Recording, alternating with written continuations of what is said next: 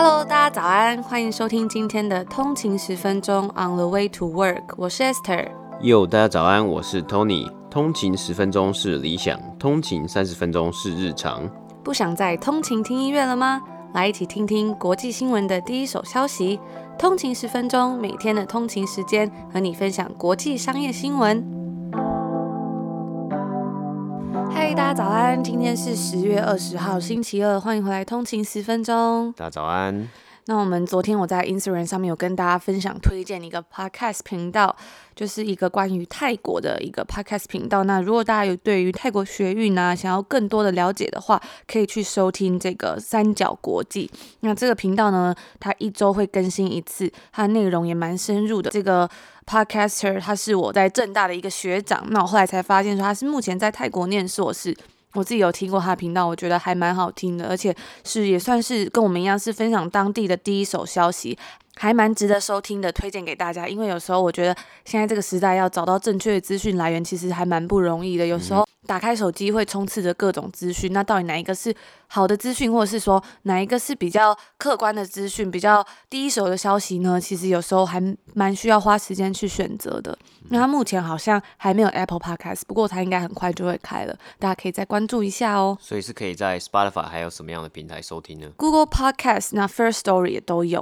OK，我昨昨天有收到一位通勤族的留言，我们觉得非常的感动。那他就说：“谢谢 Esther 跟 Tony 每天如此用心的截录跟选图，就是我们在 Instagram 上面嘛。”他说：“看懂理解，图又能画龙点睛。”衬出主题，读者听众看得听得流畅，不是本该如此，而是两位细细琢磨之后的结晶。那我就觉得还蛮感动的，是说看到自己的努力可以被肯定，心里觉得非常的温暖。那虽然会觉得说我们都是透过网络啊，或是 Podcast，那这其实都是没有温度的平台，但是我们相信用心经营还是可以传达到这些温度。那大家的鼓励也都让我们觉得非常的温暖。那大家如果喜欢我们的节目，别忘了 KCLS。Comment, like and share，留下一个五星评分，那留下一个评价，也不忘了分享给你的亲朋好友听，也可以来追踪我们的 IG on 的一个底线 way to work，我们在上面分享最新的快讯，那有时候这个图文啊，也都是我们在 IG 上面的分享哦。或者是有些人也会说，我们上面的那个补充资讯也是可以搭配着看，可以更加的理解。嗯哼，那我们就进入今天的北美指数报道。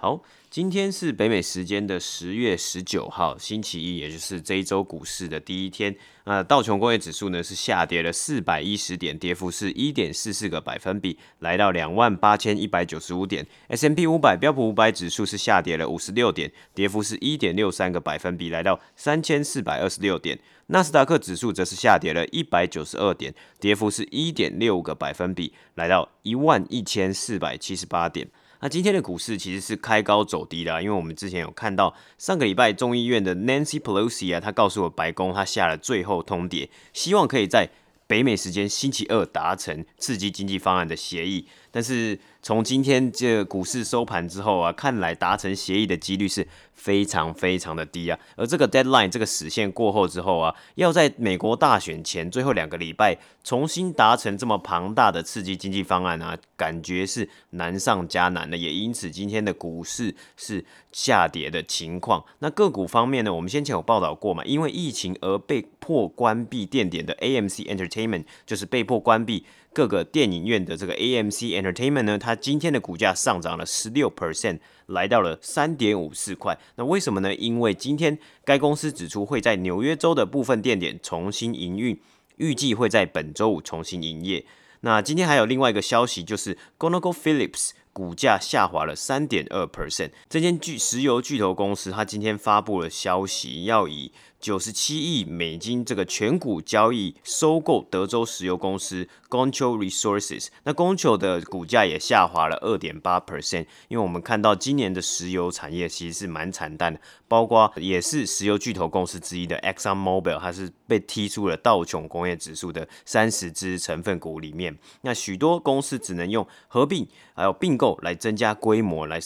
来求存活下去，那这就是今天的北美三大指数播报。那今天是台湾时间十月二十号星期二嘛，但是今天是北美时间的礼拜一。然后其实呢，这礼拜也是有非常多的 earnings report 会出来，就是财报，像是在北美的时间礼拜一就有 IBM 的 earning。那除此之外呢，还会有之后的像 Netflix 啊、P N G、Snapchat 的母公司 Snap，还有礼拜三会有 Tesla、Chipotle，就是我自己也非常爱吃的一个 墨西哥的一个素食餐厅吗？素食店，它算是素食店呢、啊，嗯、但它它的。股价也是非常的疯狂。我们之后来跟大家分享。我们今天可以在 Instagram 上面来问大家，可以猜猜看。因为我看到那个股价，我也是就是有一点下巴掉下来。因为我自己常就是有时候会去吃 Chipotle，然后就它应该算是那种平价连锁店啦。是，它是啊。其实我们之前有问大家，跟大家分享那个 Pizza Hut 的股价，应该大家都有吓到，说我怎么这么贵这样子。嗯、那 Chipotle 也是一个其中之一。对，反正就是我觉得还蛮好吃。如果大家在北美也可以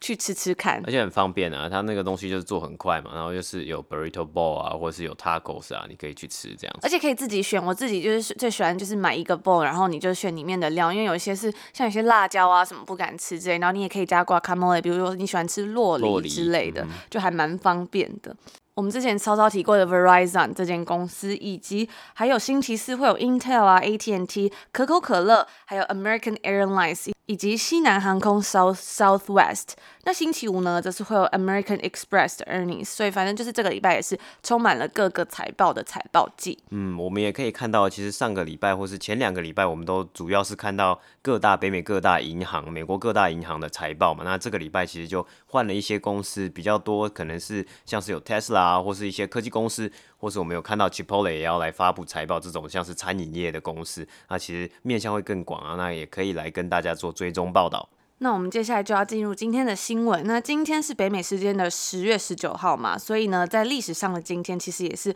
华尔街也算是特别难忘的一天。在三月的时候，因为经不起疫情的打击，在联准会宣布要降息四码之后，道琼一天就跌了将近三千点，那跌幅是十二点九三 percent。标普五百指数更是触发熔断，那那天也是创下了自黑色星期一的股灾以来最大的单日跌幅。那历史上的今天呢，其实就是黑色星期一，十月十九号，在一九八七年的十月十九号，因为现在我们在北美啊，所以就慢一天嘛，我们还在十九号。道琼工业指数是跌了二十二点六 percent，那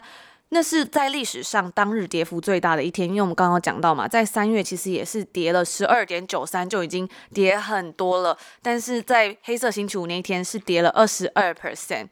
那那一天呢，就是我们俗称的 Black Monday，但不是我们说的那个购物节 Black Friday 哦，就是黑色星期五是一个大家都会出门买东西，因为有很多折扣的日子。那时间拉回到七零年代的初期，那时候美国摆脱了熊市，大萧条与第二次世界大战的记忆犹新。自一九八二年，自一九八二年拉开牛市的序幕以来，那时候股市大热。那五年之后呢，也就是一九八七年，股市看起来很不错。截至当年的八月底，道琼指数它在七个月内就上涨了四十四 percent。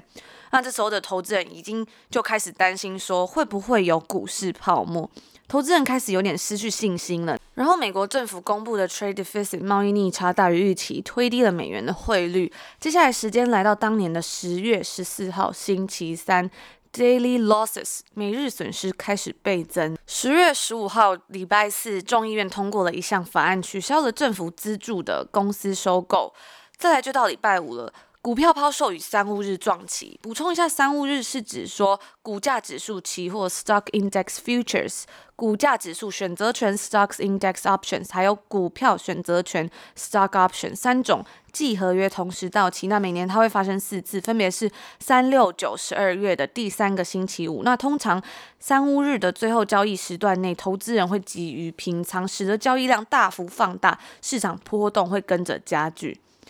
接下来礼拜六的时候，美国财政部长 James Baker 威胁说要使美元贬值来弥补贸易的赤字。星期天的时候呢，美国的 trader 看着国际股市上的股票如瀑布般的下跌，那接下来就是重头戏——黑色星期一，也就是十月十九号。市场的状况犹如一场完美的风暴正在上演。跟其他的危机不一样的是，黑色星期一其实并未引发衰退或者是银行违规。在美国联准会的干预下，并且降低利率，道琼指数在短短的两个交易日就恢复了在黑色星期一中损失的五十七 percent。到一九八九年的九月，股票就回到了黑色星期一之前的水准。一九八七年的十月是美国经济史上一个非常特殊的时期，那时候没有全球危机，也没有震惊世界的新闻事件，它就像是很多个神秘而强大的事情所混合起来的。当时伊朗跟科威特卷入一场威胁全球石油供应的战争，已经七年。国际投资者在美国市场变得更加活跃，而抬高了股票的价格。资产组合保险，也就是证券组合保险，非常受欢迎。这是为有价证券组合确保了最低回报率，而又不会失去从市场有利变动中获利的机会，并且合约上规定投资者必须 selling into a falling market。当时华尔街正开始采用电脑化交易，增加了波动性，卖方压倒买方，而市场并没有阻止他们的一个机制。从黑色星期一这个事件，大家其实有上了一课。那黑色星期一显示了在全球化之下，金融市场是如何互相的牵动。科技让投资人可以及时观看到整个危机在市场上的发展，就像当时美国联准会所说的：“In much the same way viruses move through human population”，就像病毒在人群中传播的方式一样。联准会还引用专家的话说道：“这次的崩盘开启了新的时代。”投资者对于中央银行有能力平息严重的市场下滑是充满信心的。后来，美国颁布了像是熔断机制等等之类的保护措施。那如果股价跌得太快的话，它就会暂停交易。这些机制在三月的时候啊，就是今年三月的时候被触发了，大概是三次左右。它是自从一九九七年以来的首次使用。那对于投资者而言呢、黑色星期一以及它的闪电般崩盘，也教会了投资者要建立具有承受突发风险的分散风险的一个投资组合。那我觉得其实这些历史都教会了我们很多事情，有时候。适时的这种回头审视一下过往，都可以学到很多不一样的东西。像前一阵子科技股蓬勃发展的时候，大家都在一头热的时候呢，也别忘了要时时审视一下自己的投资组合，你的 portfolio 是否有符合自己承担风险的能力。那就是我们今天要分享的第一则新闻啦。我觉得有时候回头看一下这些历史故事，其实感觉都还蛮有趣的，可以有一种回到当年的感觉。像我之前看一个电影叫做《华尔街》，那它其实就是在讲那个年代，反正就是一些金融行业的故事嘛。嗯。那我就觉得说，因为它的那个拍摄手法是。非常有当年的风格，感觉有一种也是再度回到当年。那我很喜欢那种复古的感觉，所以我觉得很有趣。而且其实我觉得这几年来科技进步实在是太快了，尤其甚至是在金融业，那就会看到说有很多不一样的东西开始在发生啊，不一样的工具开始都变得不太一样，就很好玩。看到以前的东西，嗯，我觉得讲到想到华尔街啊，我就想到另外一部也是非常好看的一部金融电影，就是大卖大卖空嘛，它就是在讲说二零零八年金融危机的时候。后的一些。故事啊，那那个时候就 Esther 刚刚有讲到说，金融产业在一直在演进嘛，一直在衍生。那到了二零零八年大卖空的时候，其实就有很多这种衍生性的金融金融产品啊，也导致只是算是说直接去导致说那个时候有刺激房贷的危机啊，然后整个股市啊，整个金融危机，或是甚至雷曼雷曼兄弟就破产。我觉得去看这些呃历史啊，是真的是蛮有趣的。然后我也很喜欢说有透过一些这些电影的方式，然后去让我们了解。然后去让我们更吸引说，哦，我想要再更进一步去查这背后的意义啊，还有这背后的关联，也是更很好玩呢、那部《大麦空》是 Christian Bale 演的嘛？对，对，对，我觉得他演的真的非常好，他把那个主角的那个整个人的特色都演出来了，因为那个人其实。嗯特个性还蛮特别的，对，而且我还印象深刻的是这部片，它是在二零一五年拍上映的。嗯，那时候我就是，我就跟我哥约了要去看电影嘛，然后就不知道看哪一部，随便看一部就就看了这个大麦空，然后看完有一种好像看懂又好像看不太懂 那种感觉，对，可是就觉得还蛮震撼的，就是因为他在形容一个发生了一个很大的事情嘛，嗯，然后他预先就有发现了这个征兆，那后来他就是也是这样子哦，赚了一笔钱呐，然后就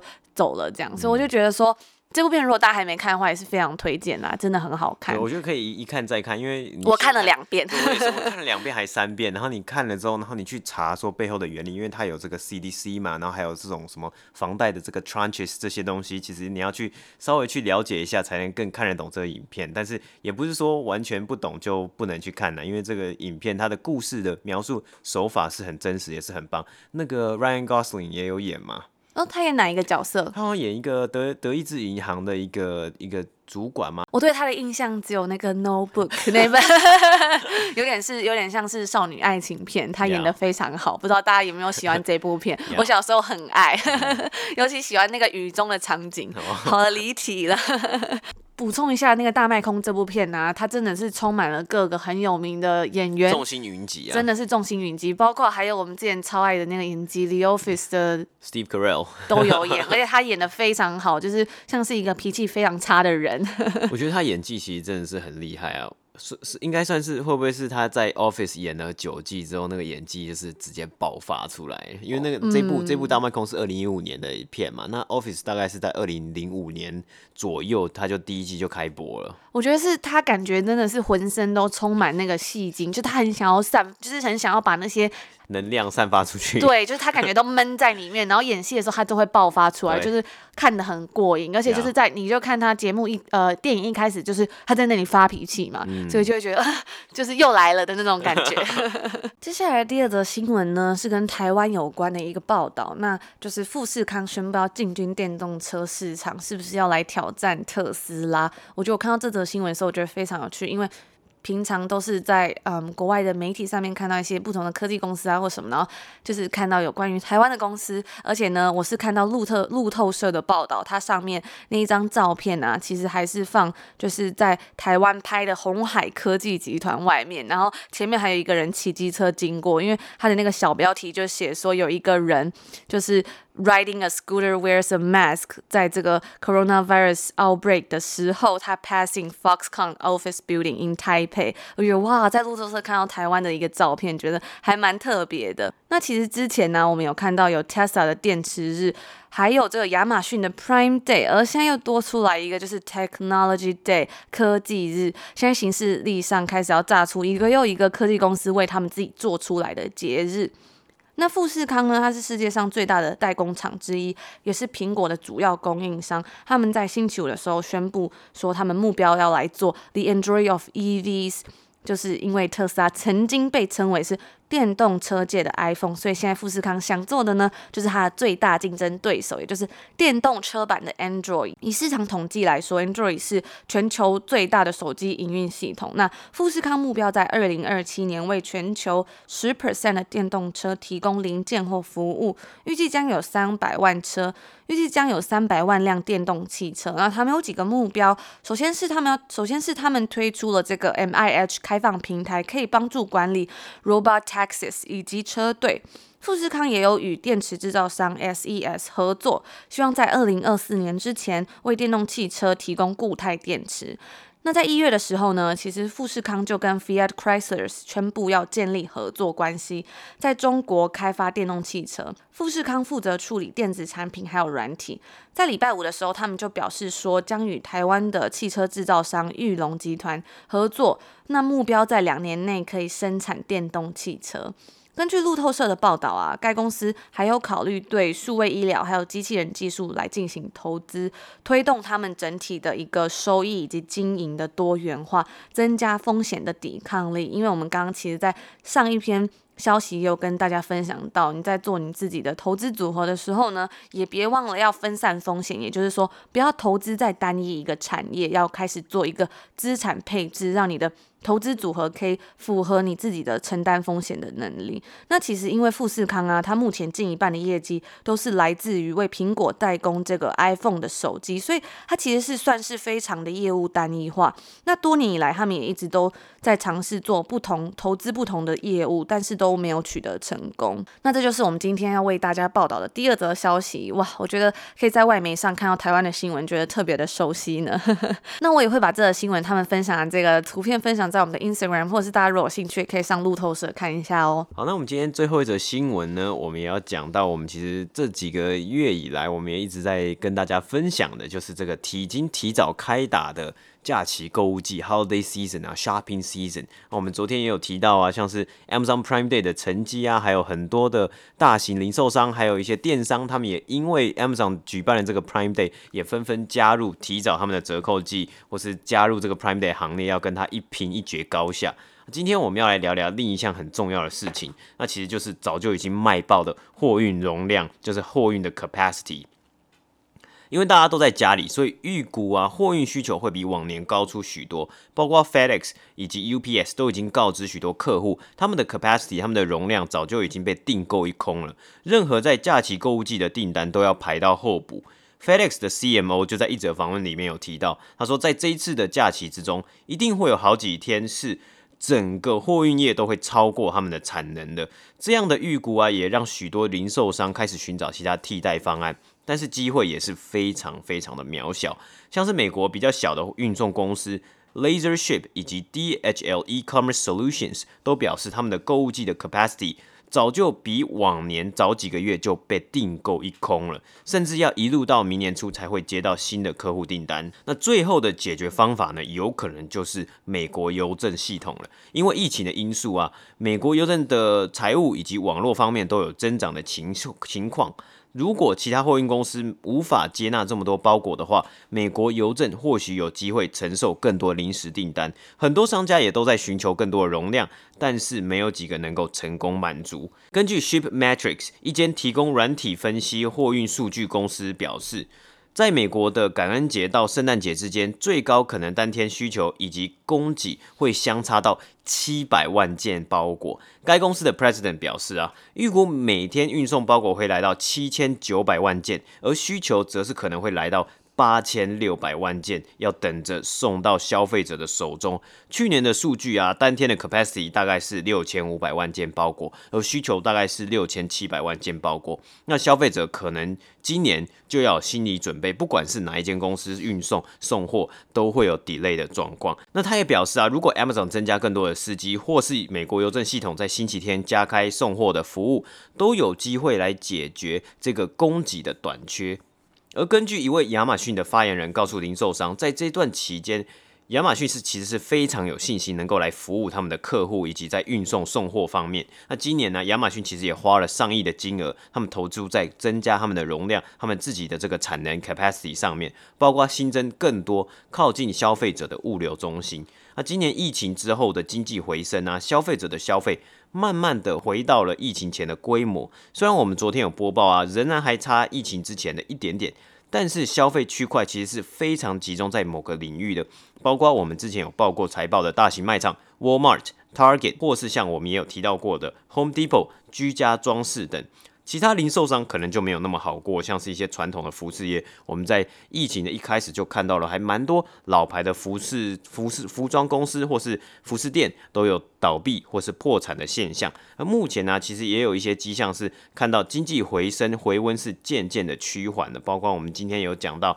这个 Nancy Pelosi 说明天是刺激经济方案的 deadline，那这个通过的期限呢，也是遥遥无期啊。货运公司以及这些商家，其实已经花上了好几个月，要来准备今年的购物季，也是今年最后一季。重点其实是他们会在他们自己的 forecast，他们自己的预估，能不能准确的达到跟真实情况一模一样，或是很接近真实情况。那包括其实你要预估需求啊，还有这关系到每周运送的量，以及需要有多少台货车来去运送这些货物。如果真实的结果、真正的结果出炉超过预估太多的话，有可能要导致这些商家或是这些店家要额外再缴交罚款给这些货运公司，因为可能会挤压到这些货运公司他们本身已经排好的运送量。FedEx 近年来啊，对于要不要接受额外订单更是非常的谨慎，因为他们希望能够确保他们自己的 network 不会受到轰炸。那 UPS 呢，则是。表示他们有比较多可以运用的空间，因为 UPS 近期也新增了一些大型的物流中心。根据货运分析公司表示，往年看起来都似乎都还有机会，你可以买到再更多的容量，但是今年可能没有机会了，因为今年的容量爆炸的一个主要原因啊，是因为大部分的货运公司在今年疫情以来都已经是营运在一个将近容量额满，就是。Maximum capacity 的一个状态了，所以消费者啊，因为消费者几乎都待在家进行消费，以避免前往拥挤的地方，连带的造成寄送的时间也上升，要等待的时间呢，还有寄送的包裹需求也非常的多。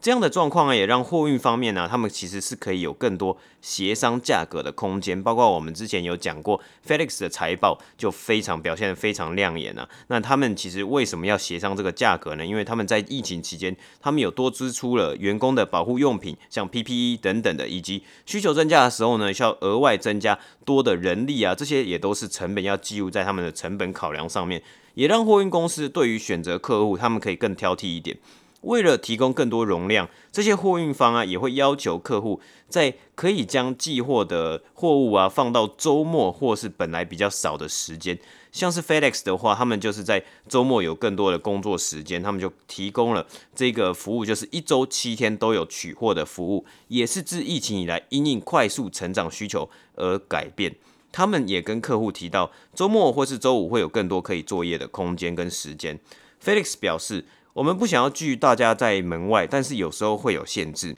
他们也要求客户提供更多资讯，好让他们可以将包裹尽量转移到可以承担这些包裹运送的中心。邮政系统，美国邮政系统的发言人就表示，目前他们正在专注处理美国总统大选的邮寄业务，之后才会将重心放在假期购物季。他们也表示，邮政系统是可以可能可以承受预期的包裹增加，但对于要寄件的人来说，还是提早寄货会比较保险。那除了击中方面的解决办法，另外一个对应的方式就是我们说过的提早开打折扣季。包括 Amazon Prime Day，就是呼吁大家可以提早做购物，不需要等到最后一刻再去买你要买的东西。那也可以让一些需要运送的包裹拉到这个时间来送，就提早来送。那除了提早折扣之外，有些店家也呼吁消费者可以在线上订购之后，再去店里面做 Curbside Pickup 或是在店内取货的一个动作。往年需要寄件的店家都可以在最后一刻找到弥补办办法，但是今年包括 DHL 的